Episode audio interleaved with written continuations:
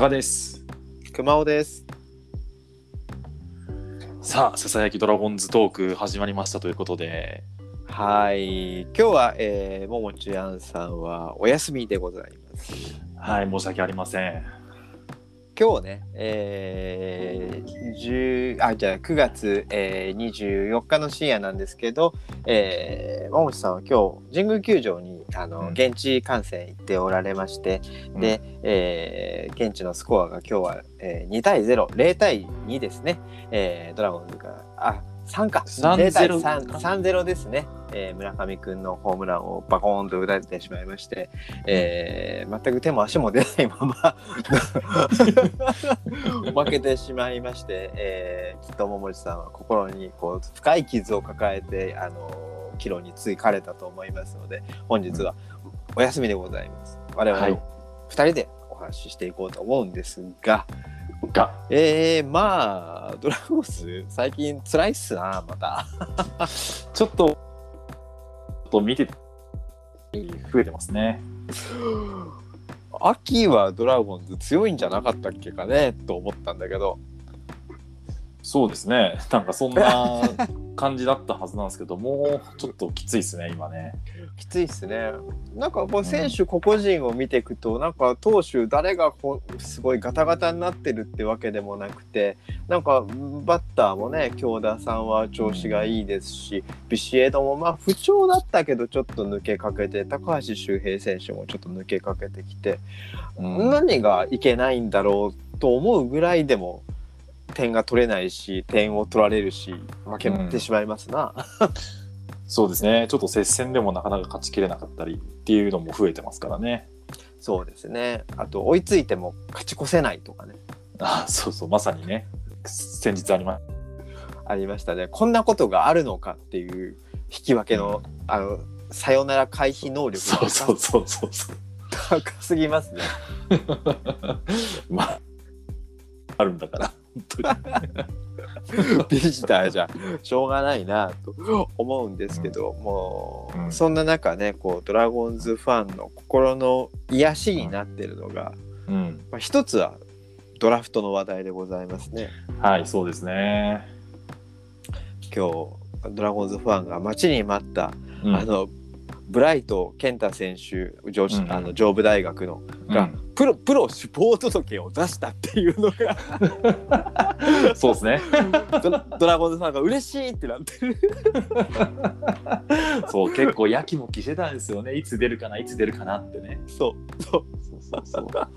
なんかだ誰かが一軍に上がったとか一軍で活躍したとかじゃなくてあのドラゴンズに入ってくるかどうかわからない選手がプロ志望届を出したってことが嬉しいってこう、ね、SNS でこう広がってるってのが今の こうドラゴンズファンの心の乾き具合をこう象徴してるなと思うんですけどそうですね、本当に。うん。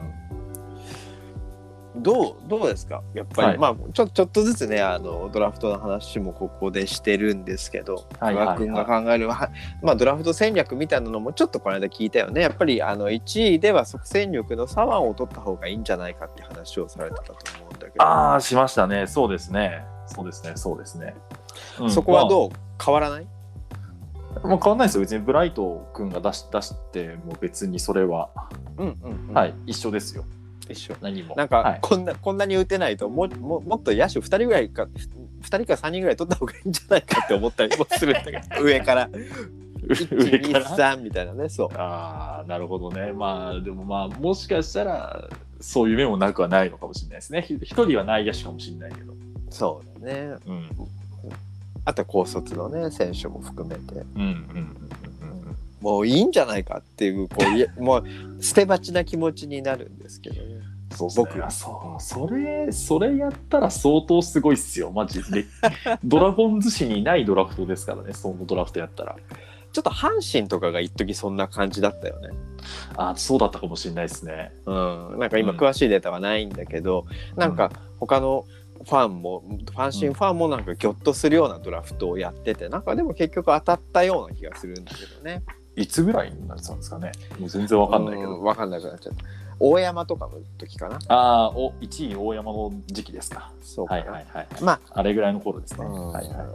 まあ一方ではねあの今年の、ね、佐藤輝明とかあのうん牧選手とかがちょっと異常すぎるので、ああそうそうそう即戦力野手に期待しすぎるのはよ,、よくないっていう言い方ももちろんありますよね。ああ、そうそうそう。別にそうそうそう。その彼らがそのまま、まあ、活躍すれば、まあいいですけど、ドラフトで取った選手が活躍すれば言うことはないですけど、うん。うん、別にそれを触媒にして他のね既存の選手たちが危機感を持って活躍すれば別にチームとしては一緒ですから、そうだね。うんううんうん。うん。そうその数字を積み上げるっていう意味では。誰が、誰がやるっていうのはまあまあ別にして、うん、そうですね。即戦力選手がこう入ってきたことであの既存の選手が刺激を受けて覚醒すればいいわけですもんね。ああそうそうそうそうです。そうです。あのね高橋周平だってやっぱり石川昂弥来た時にやっぱすごい目の色変えたって話聞きましたしねそうですよね。だから京田選手がちょっとすごいヒットを打つようになったのはひょっとしたら土田龍空が一軍に上がってきたからなんじゃないかとも考えられるもんね。まあもしかしたらそうかもしれないしそのね、まあ、もっと前のキャンプでのネオのねうんうん、まあ、挑戦状を叩きつけたみたいな文脈ももしかしたら時間が経ってうん。なんかね血肉になったのかもしれないですしね。うん。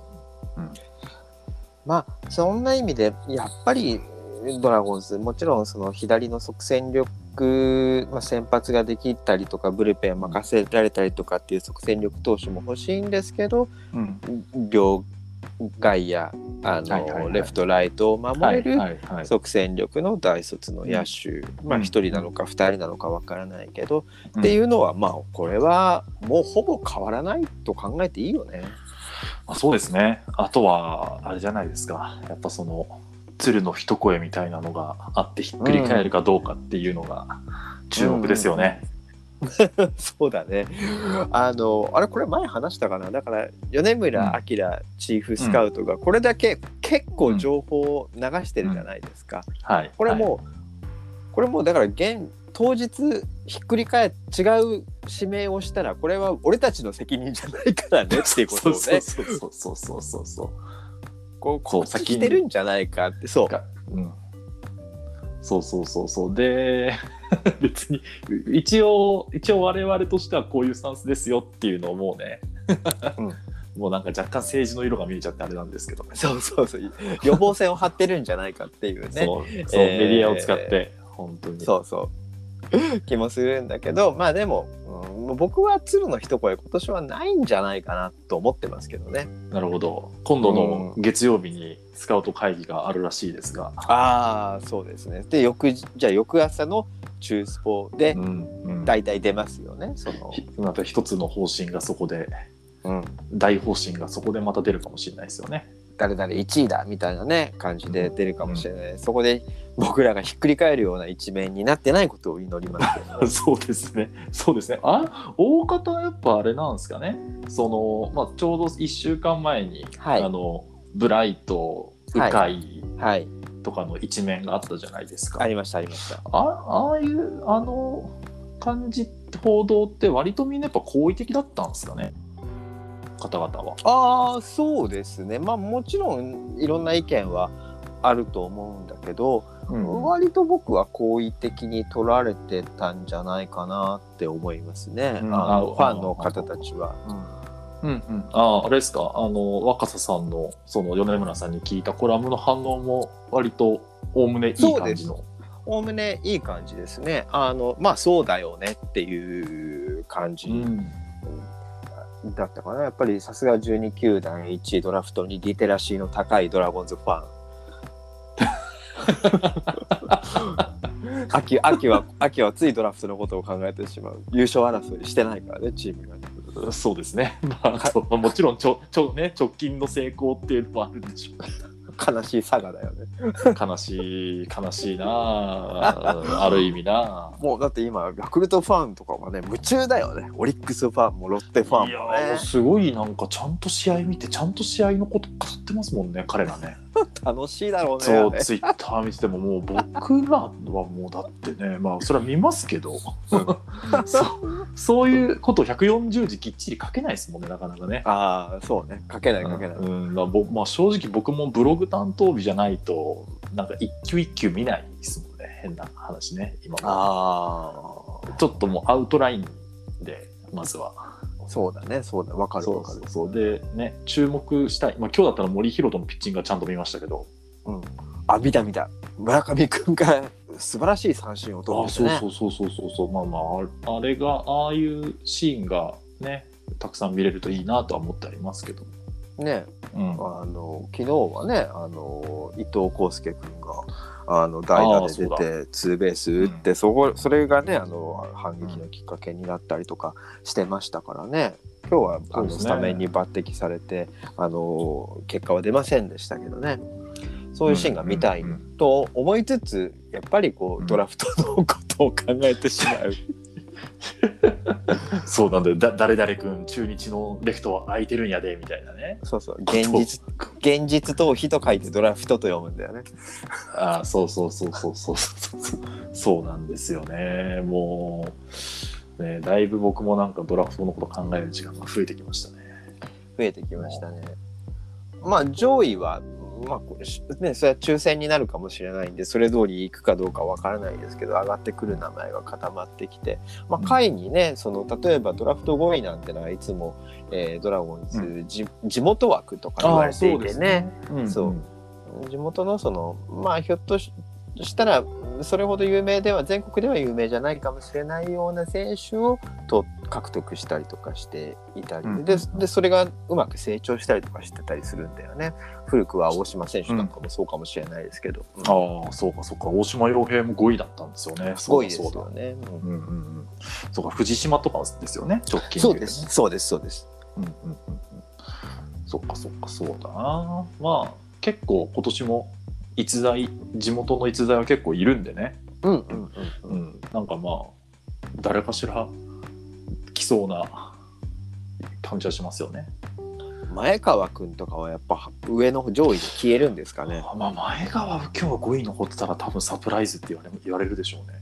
うんなんかちょっと問題があるのかなって思っちゃうよねあそうそうそうそうそうそう。まあもちろんそのドラフトって生き物ですから、そうですね。うん、その流れであそういえば浮いてたみたいなパターンは全然あるとは思うんですけど、うんうんまあまあでもびっくりしますね。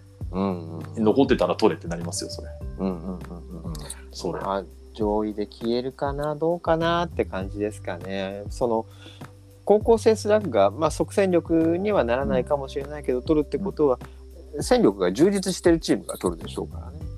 ああそうそうそう。まあまあそうなんですよ。なかなか、うん。うん。そのロマンにかけるほどの余裕があるのかっていうのはね、うんうんうん。なかなか今のドラゴンズはちょっと難しいかもしれないんでね。うん。じゃあこれはまた来週そのドラフト会ドラフト指名会議ドラゴンズの中での指名会議が終わうん。って報道があったらまたちょっと僕らのあれも絞られてくる感じになりますね。そうですね。なんかあるな。あとあと多分ドラフトまで2回あると思うんですけど、このまあ最大で。まあなんかはい。徐々に模擬ドラフトっぽいこともできてくるかもしれないですね。うんうんうん。それぞれちょっとぶつけ合ってね。そうですね。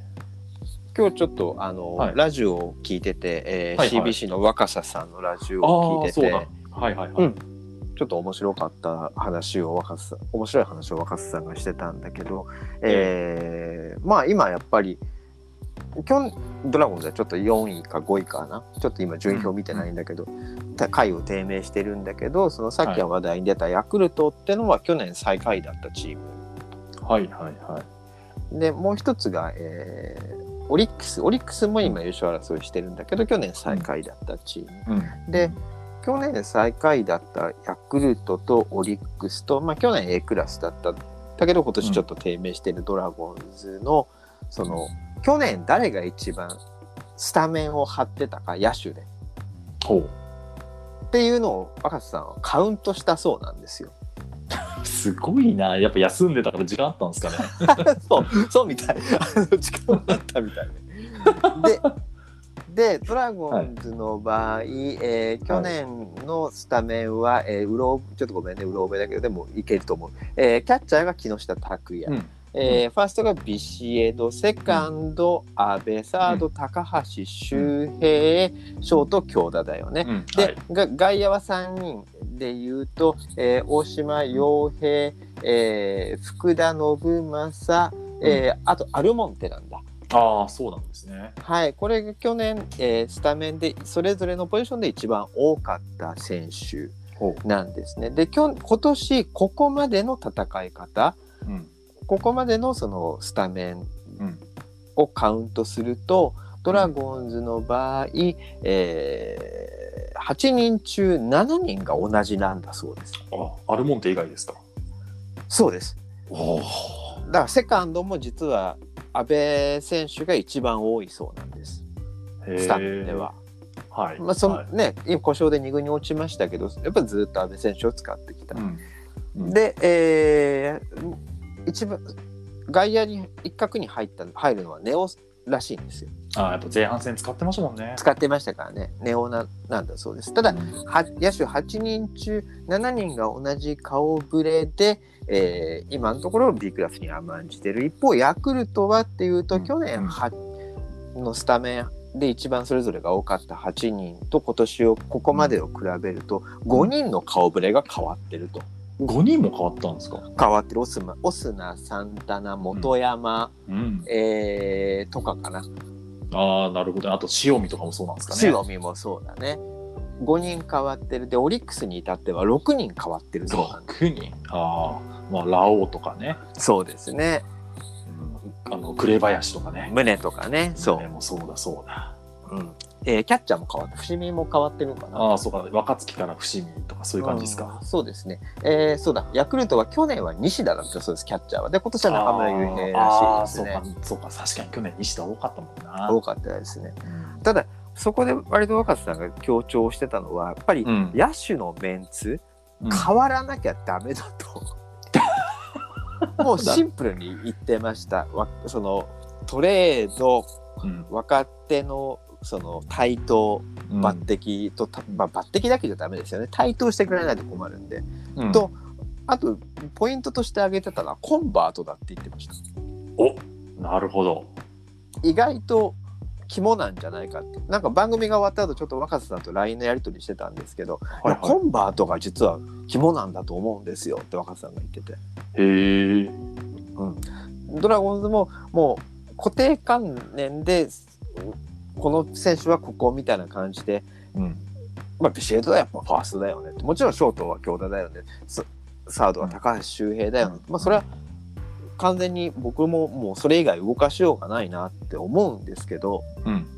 ゴールデングラブ級ですしね、全員。うん。だけどちょっと固定観念を外して考えないとちょっとチームこれから変わっていけないんじゃないかっていうことをね話してましたね。なるほどなるほど。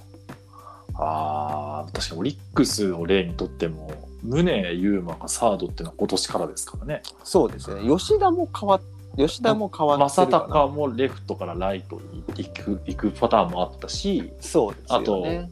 あと内野手だった福田周平っていう選手も突然センターに回るみたいなうんうんうんうんうん。っていうこととかもあったりしてるので、今シーズンは、ドラゴンズもまあそういうドラスティックな、まあ、動かせる、うんうんまあ、もしくはその突き上げるみたいな、うんうんうんうん確かにねそういう、まあ、い一面で戦うって安定感はあるんでしょうけど、うんやっぱりうんうんそれがガタってなったら、まあ、今年のこういう感じになっちゃうっていうのが分か分かりましたからね。そうなんだよね。そのうんもう盤石でいけるのかって言ったら全然いけないっていううん感じがあるじゃないですか。そうですね。だったらもう変えないといけない。ただまあもちろん補強も大切なんだけどうん。できできることからやっていくっていうことも考えなければいけない。ああそうですね。あのやっぱり、そのねあのお金のリソースは12球団でも少ない方になっちゃってるし、うんうんうん、やっぱりちょっとね、そう知恵を使っていかないといけないんじゃないかなってところでじゃあ割と話題に上るのがねそのじゃあ、キャッチャーの郡司であるとか、うん。石橋打力がある選手をうん。レフトであったり内野にであったりっていうのにちょっとこう起用したらどうだっていう、えーまあ2箇所守れるようにするっていうのはトレンドではあるんだけどええ。もう思い切ってそこで試合にガツンと起用するっていうなんかこう勇気みたいなのも必要になるのかもしれないね。まあそうですね。そういう単力みたいなのはちょっともう、まあ今の政権だとちょっと凝り固まってるんで、なかなか難しいかもしれないですけど。うんうんうん、それってだからまあドラフトの戦略とかももちろん関わってくると思うんだけどね、まあ、だからこの話をしたんだけど、そうなるとじゃあ大切なのは何かっていうとやっぱりチームのそれ選手個々人を見る目も必要だしうん、で、えー絵を描くことだよねそのどういうチームにしていくかっていう。ビジョンだ、ビジョン。うわ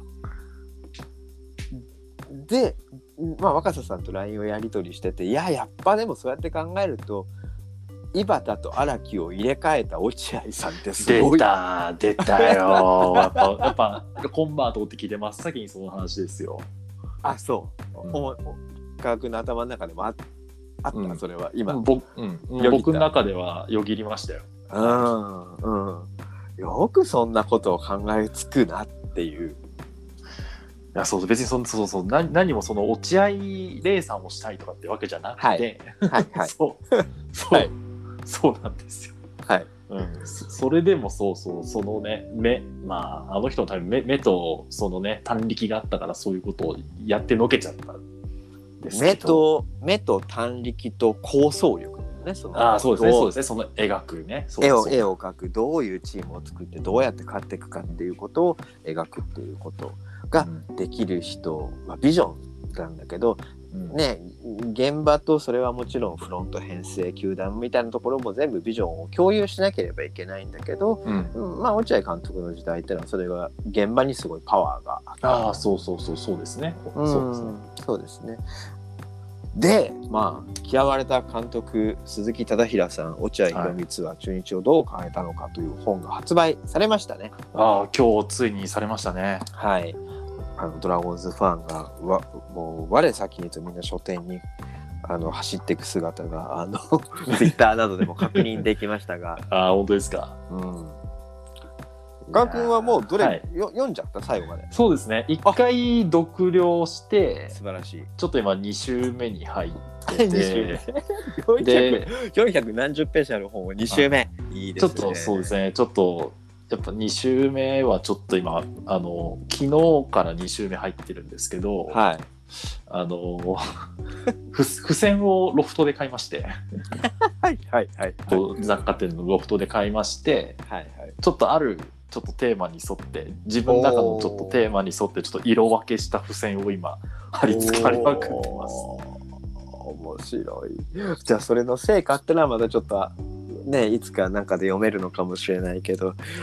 うんどうだった？そのよ読んでみてまあ面白かったとかすごかったっていう感想ももちろんあるんだと思う もう圧倒的なんだけどそうですね。どどんなポイントで読んでいった、そうですね。いやーまあ、ちょっとそのふ付箋の話をちょっとだけすると、はいはい。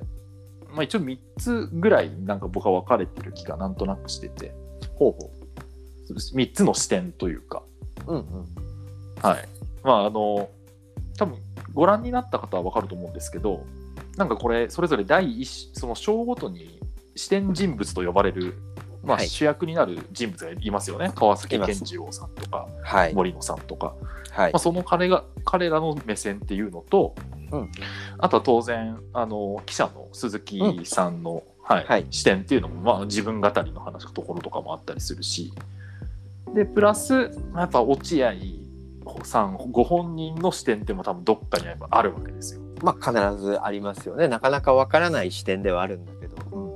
そうそうそうそうそうまあ確かにその記者を介してではあるけどこれはまあ落合さんの目線としてこういうことを語ってるみたいなのは多分あって、うんうんまあそこら辺でちょっとあのちょっといろんな部分をちょっと区分けしようかなっていうなるほようなど。なるほど。ことをちょっと今はその作業をしてる感じですね。うんうんうん。はい。いやー読み応えがあるしこう解解剖しがいがありますね。いやーそうですねちょっと解剖したくなっちゃいました。うんうんうん、まああの、まあ、一方でねちょっとあの、まあ、ツイッターでたまたま僕見かけたんですけどちょっとその、まあ、いくつかちょっと構成漏れみたいなところとかもあって。ああそうか。そんなのあるん。だ、うん実はょっとまだ詳しく読んでなくて。うん、まああったり、まあ、実言われてみれば確かにそうだみたいなのがあったりはえーうん。するんですけど、逆にこの480ページを全てちゃんと構成しきるのってやっぱ大変なんだなっていうのをちょっと思い知ったしああなるほど、これまああの、まあ、これ鈴木さんご本人もツイッターで言及っていうか、多分リプライを送ってるのかな？その、うんうんうん。指摘した人に。うん、うんうん。でそうそうそう。まあだから逆に言うとに第2版からはちゃんとしたデータで出てくるんですよ多分。ほうなるほどね。うん。まあもう今すでに手に入れてる人はその間違えた状態の第一版を持ってるっていうのは結構ね価値が出てくるかもしれない。ほうなるほどなるほど。なんてこともちょっと思ったりうんうんうん。してますね。うんまあまあもう一個だけいいですか？もちろんもちろん。キラ落ちろん聞きたいの話。聞きたい。聞きたい。これこれは全然個人的な話ですけど、うん。やっぱあの白井オーナーの話が出てくるので。統合庁。そう統合庁が出てくるんですよ。うんうん ちゃんとそこそこの部分残ってたんで。うんうんうんうんうん。うんあのわかっ絶対もう分かってるんだけどもうん。うどこで出てくるか分かってるんだけど、やっぱ出て出てきた瞬間にやっぱちょっとね、震えましたよね。あ震え 震えるんだね。ああそこでこの封筒封筒のやり取りをしてたんだ。そうふそうあそこで封筒のやり取りをしてたんで多分それをその走り去るセンチュリーを俺は見てたんだろうなって。朝の通学路で見てたんだろうなっていう。ああなるほどね。そこをあの加賀少年は無邪気に走り回ってたわけですね。そうです。その学ラン姿でそうあの、はい。エナメルバッグをね担いで。はいはい。わーってわーって感じで多分走ってたんですよいやだから風景がかね。変わって見えるよね今度。ああそうそうそう風景変わって見える。本当に何の変哲もない住宅街ですから。うんうんうんうん本当に。その多分まあちょっとね先に田んぼがあるようなうんうんうん家と田んぼしかないようなところなので、知らんようなあの家は、うんうんうんうん。まあそれをちょっとまた書籍として読めてちょっと考え深かったですね。なるほど。はい、僕はねちょっとまだ、あのバタバタしててしっかりとその本を読めてないんだけど、はい。今日我慢しきれなくてうん、ナンバーを読んだ。あナンバー買いました？買った。あのー嫌われた監督観光記念座談会ってのがあって、うん川崎健次郎と森野正彦と鈴木忠平さんの3人のうん。座談会が掲載されてたんだよね。そうですね。3 4ページぐらいなんだけどおあれも面白かったね。面白かったですね。あの短いうん、あのページの中になんか知らなかったエピソードがいっぱい入っててあそうそうそうそうそうそうそうそう。書籍に載ってないエピソードを割と川崎さんがガンガン喋ってましたね。あのねその有名なのがもちろん開2004年の開幕戦のエピソードなんだけどうん、それとは別にあの引退試合の話。あそうそうそうそうそうそ引退試合でねあのベンチの裏でじゃああの川崎さんの写家族とかをみんな呼んでう。うん。あと落合監督と一緒にうん。記念写真をしようって言って、うん。あ カメラの方見てたら後ろからすごい声が聞こえてきてなんだと思ったら、落合さんがボロボロ泣いてた。号泣してたっていう話ね そうそうそうそうそう。そんなことがあるのかあるのかって。へーっていう話を川崎さんがしてたんだよね。そうですね。僕はあとその開幕投手の話でも一個ね、書籍では明かされなかった話を川崎さんしてたんですよね。うんうんうんうん。あの、誰に言ったかって話。はいはいはいはい。あの、書籍には井端さんにはこらえきれずに喋前前夜に喋ったと書いてあったんですけど、もう一人出てたね名前がね。そう、もう一人、まあもう二人か、正しく言えばね。うんうんうんそうそうそうそうそうそう。もう、まあ選手は一人ですね。うんうんうんうん、ああ、やっぱこの人にも喋ってたんだ、みたいなね。うんうんうんうんっていうのもちょっと知れてうんうんよかったなと思ったりはしましたね。でねあの開幕投手が発表されてねあの、うん当時ピッチングコーチだった鈴木高松さんがめちゃめちゃ驚いて、お前だったのかって驚いたっていう話も載ってましたけどね。ああ、そうですね。それはね、多分書籍にも載ってたんですよ。あそうそうそうそうそううんああの話をだから改めて読むとそのうん鈴木高政さんがその開幕投手の秘密を漏らしてしまって、うん。あの情報を漏らしてしまってなんかクビになってしまったっていうのが本当かどうかっていうのはよくわからなくなる。あそうそうそうそう。そうですね。うん。うん。そうそうそうそう。そうそんなことも。あってまあまああれ濃い座談会でしたね。全然あれ一部だったとは思うんですけど当然。森野さんの話も面白かったですよね。ねえ。もうあと、まあ、ノックの話とかねやっぱよくあるね。うんうんそうそう。あのね開幕投手の話でもやっぱり僕らは苦しんでいる姿を見てきききましたからみたいな。ああった。あの普通ね開幕戦っていうのは選手も緊張するし、特に森野選手さんなんて当時まだ若手の内野手だったわけ、うん。外野だったかなまだ。あの、すごい緊張して入ってたんだけどうんあの試合だけはもうちょっと違ったって書いてあったね。そうそうそう。自分のことでいっぱいいっぱいだったのにあの時だけは川崎さんに釘付けでしたって。そう。うんうん。って話をね川崎さんが聞いて川崎さんが「おお鳥肌立った」みたいなこと書いてあったよね、そうそうそうそうそう。それすごいいいやり取りでしたよね。ね。うん。あなるほど。それでもうチームがちょっと異常なテンションになっていて、うんうんあの試合はもう逆転勝利したんですよっていう話で。そうそうそうそう。へーっていう。うん。ね、よくなんかそういう流そういう流れがあったみたいなそのね落合さんの談話とかからはまあね、聞いてたけど、まあ、選手しかも主力じゃなかった森野さんの口からそういうのが出てちょっとリアリティがあったなと改めて思いましたね。思いましたね。あれはうーんなるほどな。ってあとまあやっぱ川崎さんが語るその痛みってのもちょっとリアルでしたね。ああそうですね。もう本当に大変だったんだなっていうのをね。うん。いや思いますよ。もう一球投げてはねバックスクリーンの方を見てあのもう深呼吸しないと耐えられない。だからそれを見てたから、うんそういう様子を見てたからもう川崎さんがマウンドに上がってることが信じられなかったっていうのが森野さんたち野手の反応なんだもんね。うん。そうそうそう。いやそれはすごいですよ。それ伝わってなんかね行動に移してってなるのはやっぱり。うん、だそれがそこまでその落合さんっていうのは絵を描いてたのかどうかっていうのは分からないんだけどでもまあうん。描いてたんだろうな、まあでもね 1, 1月正月のうちにそれを告げたってことはねう、んうん、まあその就任から2ヶ月3ヶ月でどうにかして体質を変えるにはそれしかなかったみたいななるほどねそうだよね。うんですよね。こうなんかねこう誰かのためにってこともそうなんだけどこうチームがそういうてん優勝とか争うようになるとねそういうテンションになっていくっていうのはなんかわかるんだよね。例えば、ええそれ、うんまあ、さっきもちょっと話題に出たけどヤクルトとかオリックスなんてロッテもそうかやっぱりちょっと今異常なテンションになってるんだろうなうんうん、そうですね。ってなんか村上選手の表情とか高津監督の表情とかうん。うん。うん。見てるとなんかちょっとあるんだよね、オリックスだって吉田正尚がじゃあ怪我してじゃあもうななんとかしなきゃいけないっていううわーっとなってる。でもそれがあるとものすごい経験になるしチームって強くなるんだなっていうのは分かるよね。そうですね。本当に。本当思いますよ。羨ましい。いかにこうまあそれはひょっとしたらほのぼの和やかなチームではなくなるのかもしれないけど、うん。うん、ピリピリしてたりとかこう何かカーッとしてたりとか駆り立てられてたりとかするようなチームに、まあ、ドラゴンズもなっていかなきゃいけないのかもしれないね。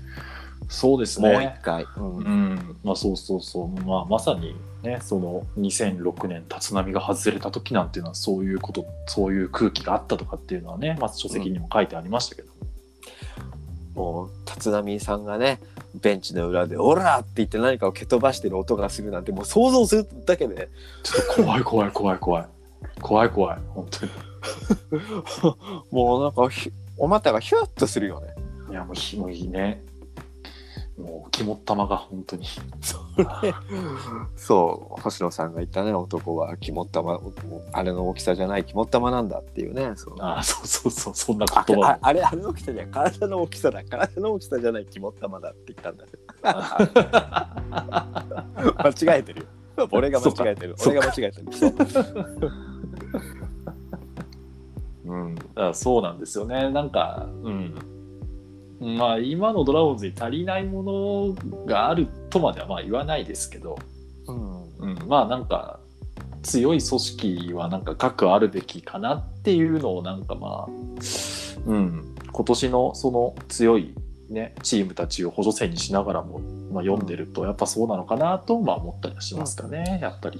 でひょっとしたらそこにあるのがさっき話をしたコンバートであったりとか競争であったりとか、うんコンバートが起こるとおるあるとやっぱりなんで俺が変えられるんだってこともあるだろうし選手としては。はいはい。でそのコンバートした先にこうまた競争がポジション争いがあったりとかするだろうし、うんそこでなんかこうダイナミズムみたいなものが起こっていくと思うんだよね。ええうん、そういうことがまた起こるのか起こらないのかわからないけど、うんうん、ちょっとどんなチームひょっとしたらもう新しいチームに作り変えていかないとちょっと難しいのかなってやっぱ思います、まあ、そうですね。まあなんか、もしかしたらこのチームを襲ってる閉塞感はそういうところにあるのかもしれないですよね。うんうんうんうんうんうんいやーまあひ一つずつですねあのドラゴンズに関しては。まあね、いきなりね、ガーンっていくっていうのはちょっとなかなか。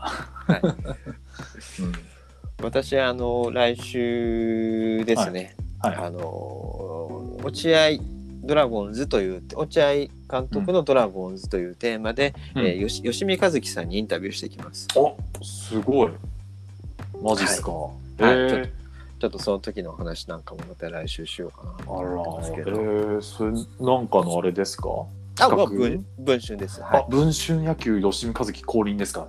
い。いやえーそれはね文春オンラインにあの普通の記事として出ます。えあ、あれですか？そのキラ落ちの関連で、そうですね。まあキラ落ちのかなんかねうん面白い話があって、あのキラ落ちの編集の方と僕やり取りしてるんですけど、ええ。あのそれとは全く別のへ若い編集の方から「あ。の大山さんあの吉見さんのインタビューやりませんか?」っていうはいあれ話が来て、はえーえなんかあこれはキラ落ちのじゃあパブリシティなんだなと思ってキラ落ちの編集の方にその話をしたら知らなかったっていうあ、そうなんだ。それは別に文春社内の問題ではなくてその若い編集の方がものすごい野球好きプロ野球好きでうん。で本人はカープファンなんだけどはあ、はカープファンの編集さんなんだけどただ落合ドラゴンズの強さっていうのはもう身に染みてる異様だったとあーまあ嫌なほどそう知ってるんだ。中学高校の頃に見てた